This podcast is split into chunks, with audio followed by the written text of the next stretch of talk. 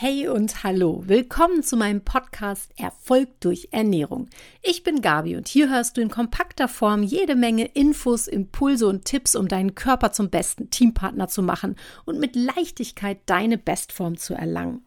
Wie erreichst du Gewichtsziele und wie bekommst du Stoffwechsel- und Krankheitssymptome ganz nebenbei in den Griff?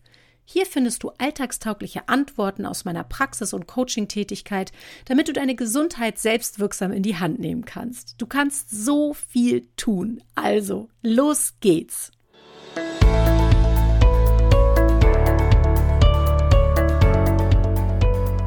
Heute dreht sich alles um ein Problem, das sehr viele Menschen kennen. Bestimmt auch du. Heißhunger. Häufig kommt der Jap auf Süßes, manchmal geht es aber auch um Herzhaftes oder Salziges und in manchen Fällen ist es sogar ganz egal. Häufig gelingt es in dem Moment nicht, den inneren Schweinehund in die Schranken zu weisen und den Griff zum Snack, tja, der passiert fast automatisch. Ebenso häufig folgt das schlechte Gewissen auf dem Fuß. Schließlich hat man sich meistens vorgenommen, sich gesund und ausgewogen zu ernähren und auf überflüssigen Ballast zu verzichten meiner Meinung nach ein echter Teufelskreis. Schließlich folgt auf den Heißhunger, dem wir nachgeben, typischerweise ein Blutzucker auf und ab, eine regelrechte Achterbahn und das nächste Hungerloch lauert schon am Horizont.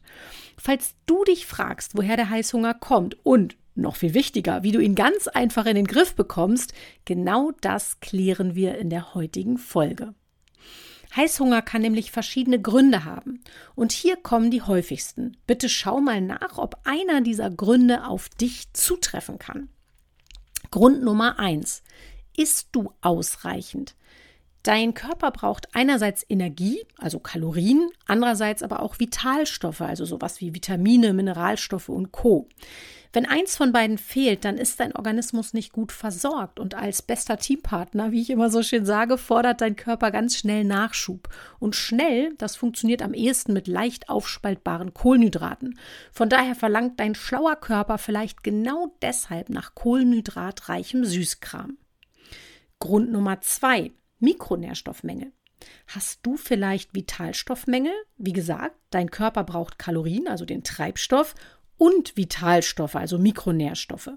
Und Mängel sind Hungersnot. Ja, bei Hungersnot wird Nachschub angefordert. Daran kannst du vor allem mal denken, wenn du Lust auf ganz bestimmte Nahrungsmittel hast. Häufig ist das dann auch herzhaftes oder salziges. Dein schlauer Körper weiß meistens schon sehr genau, welche Gelüste er produzieren muss, um an ganz bestimmte Nährstoffe dranzukommen. Dritter Grund, Flüssigkeitsmangel. Trinkst du genug? Häufig ist Hungergefühl in Wirklichkeit Durst. Fehlt dem Körper Flüssigkeit, können Ver- und Entsorgungsprozesse nicht vernünftig ablaufen. Grund Nummer 4. Mangelhafte Proteinzufuhr. Achtest du auf deine Eiweißzufuhr und auf eine vernünftige Telleraufteilung? Menschen, die sich sehr, sehr stark in der, ich nenne das immer Kohlenhydratdominanz befinden, die also verhältnismäßig viele Kohlenhydrate auf dem Teller haben, also anteilig zu viele, die haben einen tendenziell eher unausgeglichenen Blutzuckerspiegel und folglich auch einen sehr unausgeglichenen Insulinhaushalt, also so eine richtige Achterbahn im Insulinhaushalt, ein ständiges Auf und Ab. Das führt häufig zu kurzen Perioden des Unterzuckers. Im Sport nennt man das oft auch Hungerast.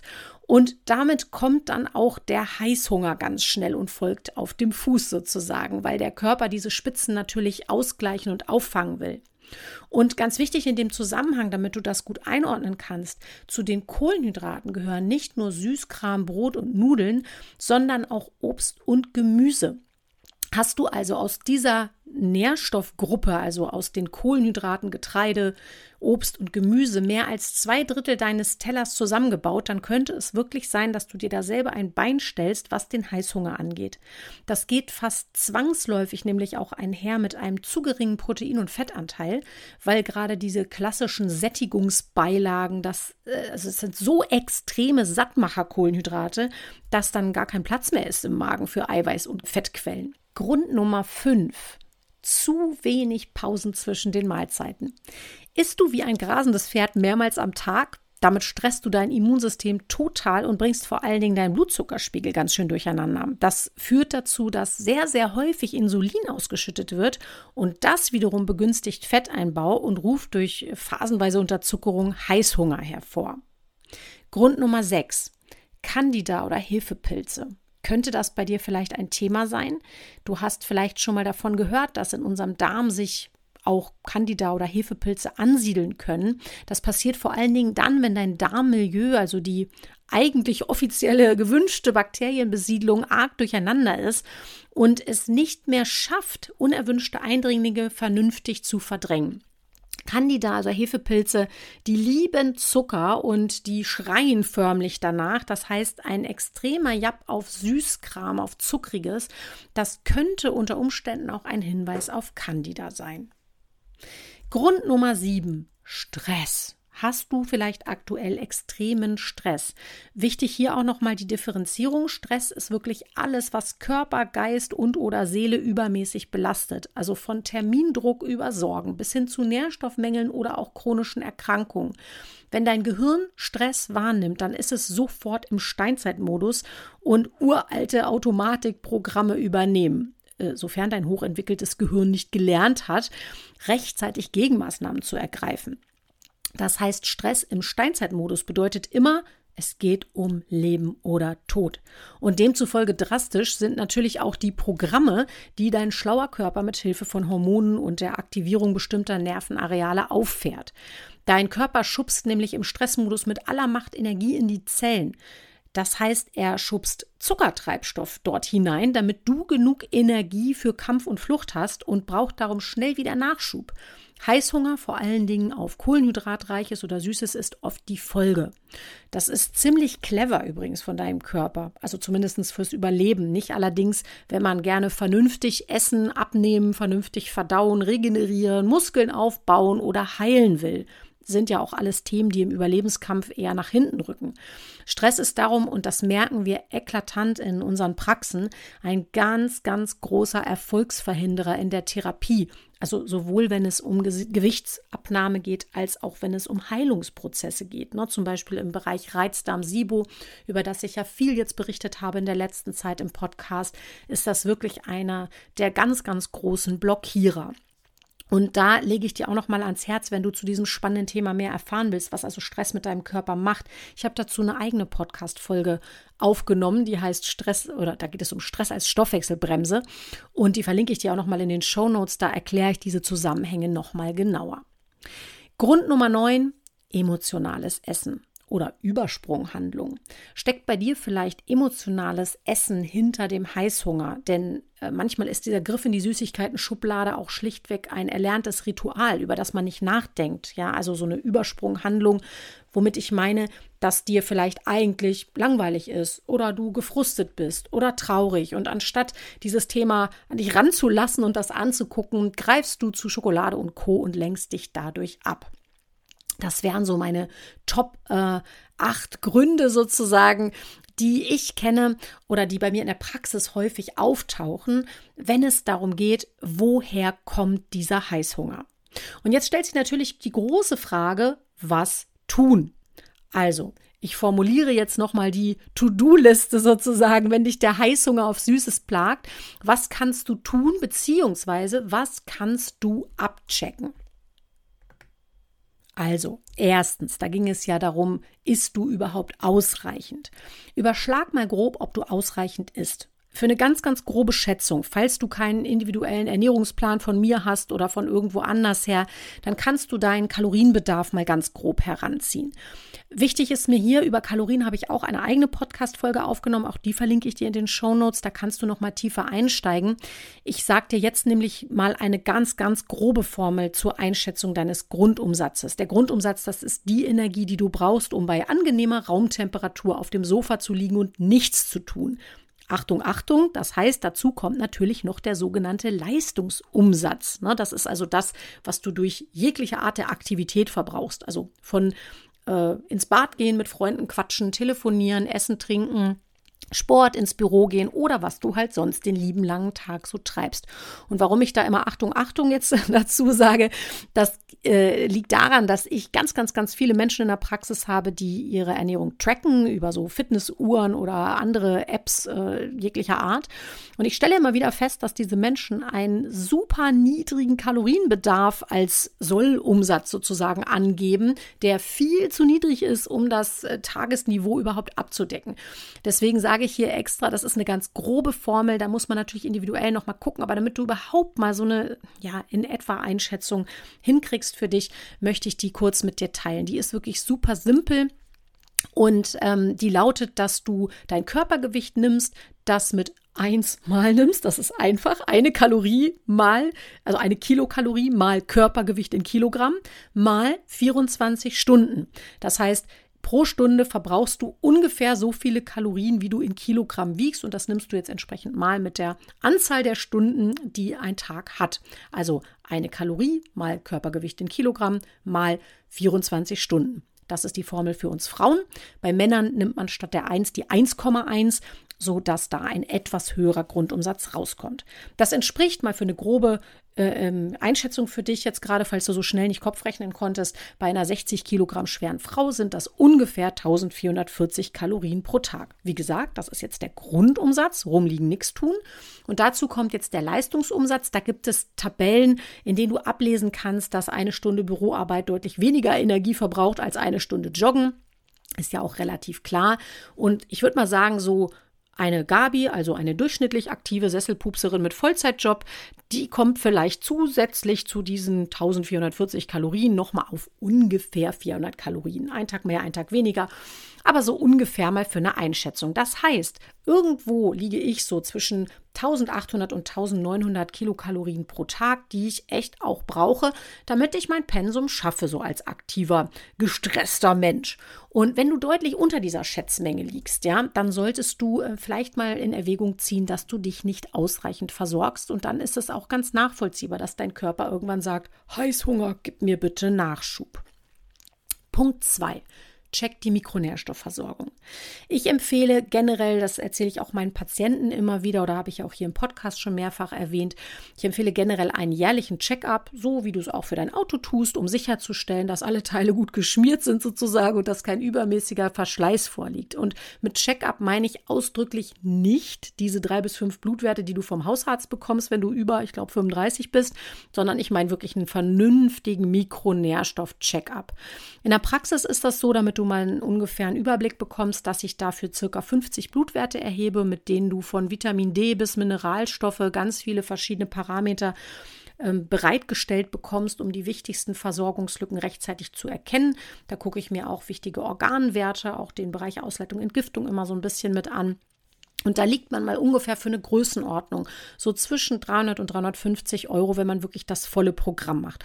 Oft braucht man das gar nicht mehr, wenn man da regelmäßig dabei ist, weil man dann schon einen guten Überblick oder eine Einschätzung hat, welche Werte bei einem so die Baustellen sind, sozusagen, die man immer mal wieder kontrollieren sollte. Und ich finde immer, das ist eine absolut lohnenswerte Investition in die eigene Gesundheit und das Wohlbefinden.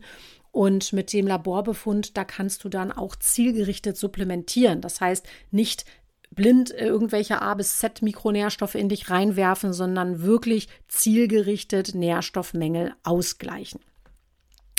Dritter Punkt. Trink ausreichend. Man sagt so als Daumenregel 35 Milliliter pro Kilogramm Körpergewicht, und da rede ich jetzt vom Wohlfühlgewicht, falls du stark übergewichtig bist, das ist eine gute Faustformel für ausreichende Flüssigkeitsversorgung. Am besten natürlich Wasser oder wassernahe Getränke, also stilles Wasser meine ich damit.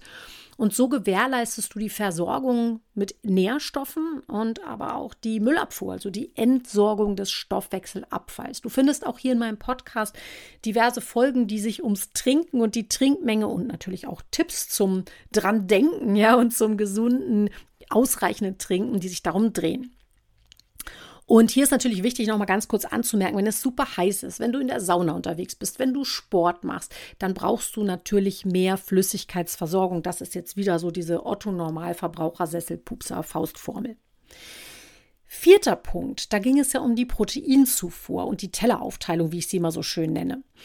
Nimm deine Proteinzufuhr doch mal für ein bis zwei Tage etwas genauer unter die Lupe, wäre mein Vorschlag. Das heißt, guck dir mal bitte an, wie viel reines Protein führst du zu. Mit reines Protein meine ich sozusagen die inneren Werte einer Proteinquelle. Nimm mal als Beispiel ein Ei. Ein Ei ist eine Proteinquelle, das wiegt so um die 60, 65 Gramm. Das sind ja jetzt nicht 60 oder 65 Gramm Eiweiß, die da drin stecken. Das hat ja auch noch eine Schale und das Eigelb ist da drin. Das heißt, in so einem Ei, nur mal als Vergleichswert, stecken so ungefähr 8 bis 10 Gramm reines Eiweiß. Und was du so ungefähr brauchst, ist das ist so eine Zufuhrempfehlung, die von offizieller Stelle kommt.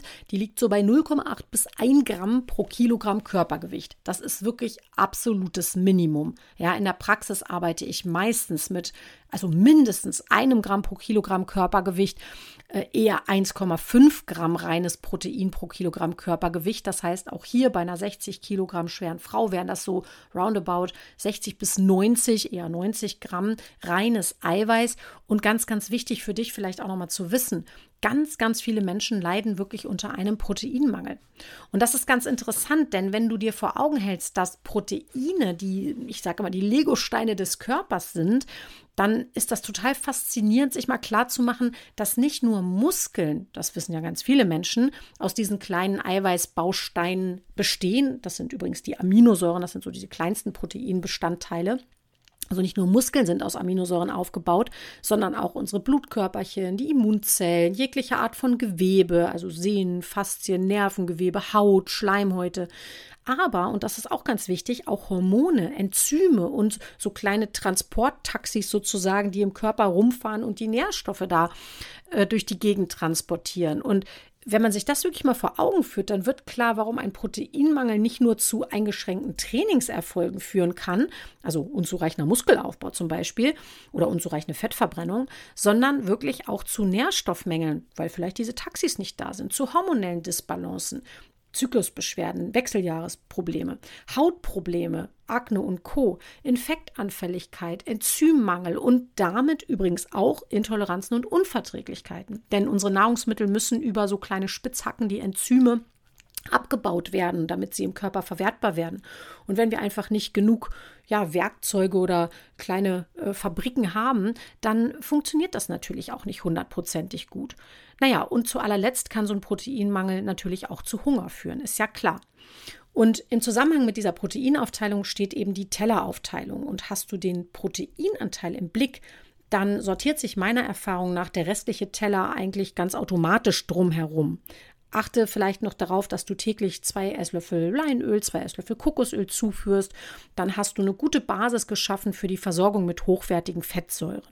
Und wie gesagt, der Kohlenhydratanteil reduziert sich dann eigentlich ganz automatisch wenn du dann noch so ein bisschen guckst, dass du unterschiedliche Kohlenhydratquellen kombinierst, eher weniger Getreide, dafür viel Gemüse, Gemüse und Obst zum Sattessen, dann hast du eigentlich schon ganz, ganz große Schritte getan, um einen möglichst ausgeglichenen Blutzuckerspiegel zu haben. Und das bedeutet in der Regel auch weniger Heißhunger. Und in diese Kerbe, und da bin ich bei dem fünften Punkt von eben, haut auch die Mahlzeitenfrequenz. Nutz die Macht der Pause.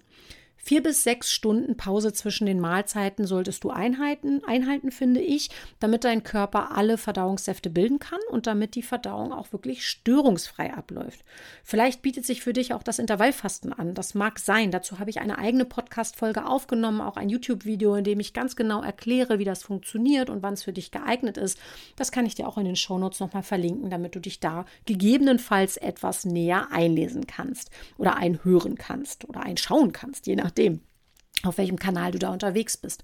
Und ganz wichtig, dieses Intervallfasten solltest du dir vor allen Dingen dann noch mal ein bisschen genauer angucken, wenn du vielleicht auch Probleme hast mit dem Immunsystem, mit entzündlichen Prozessen, mit ähm, Darm, ja, sagen wir mal, Beschwerden oder vielleicht auch Darmentzündungen, so einem Leaky Gut vor allen Dingen, dann solltest du dir dieses Thema noch mal etwas genauer angucken, denn dann kann das für dich wirklich ein ganz, ganz toller Heilungsimpuls sein.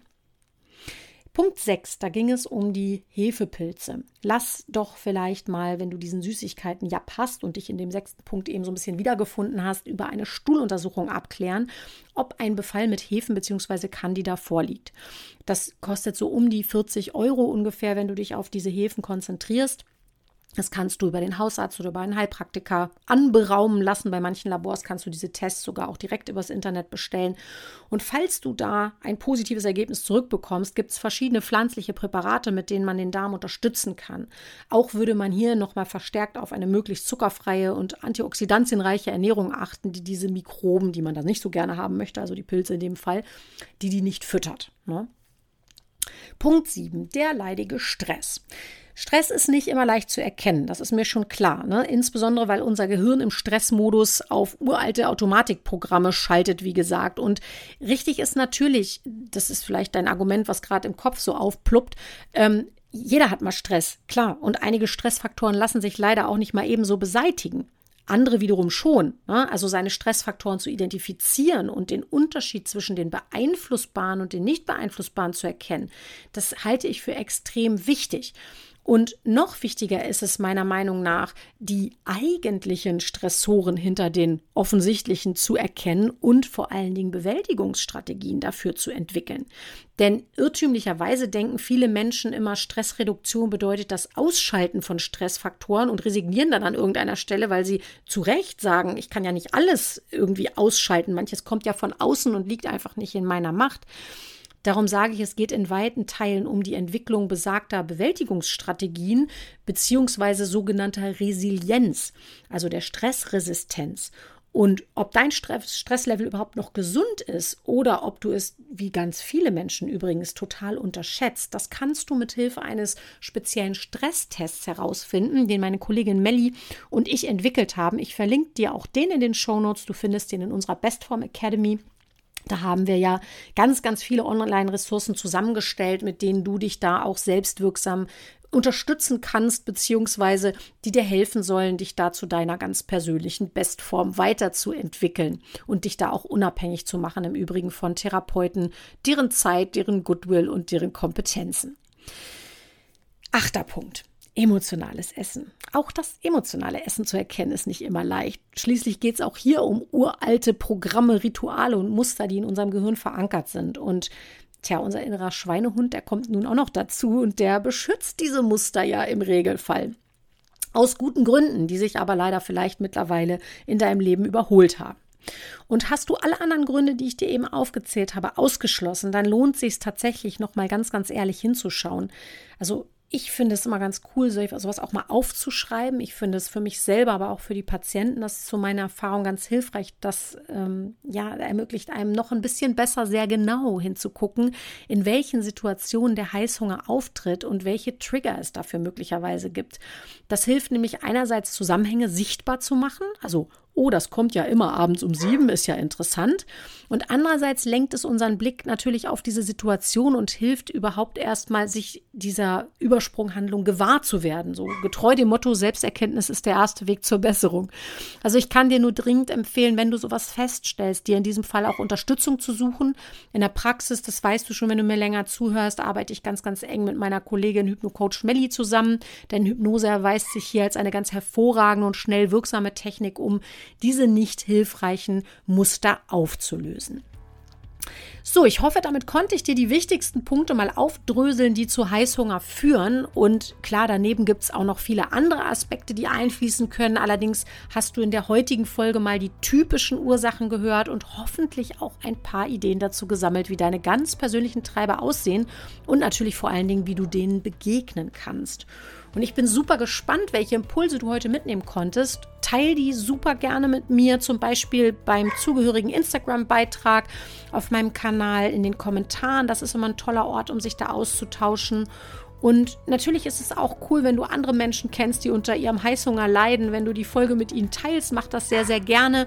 Oder lass mir auch eine Bewertung bei deinem Podcast-Anbieter da. Damit hilfst du mir und tust mir einen großen Gefallen und damit hilfst du vor allen Dingen anderen, meine Inhalte zu finden. Ich danke dir dafür schon mal ganz, ganz herzlich und wünsche dir in diesem Sinne eine heißhungerfreie Woche.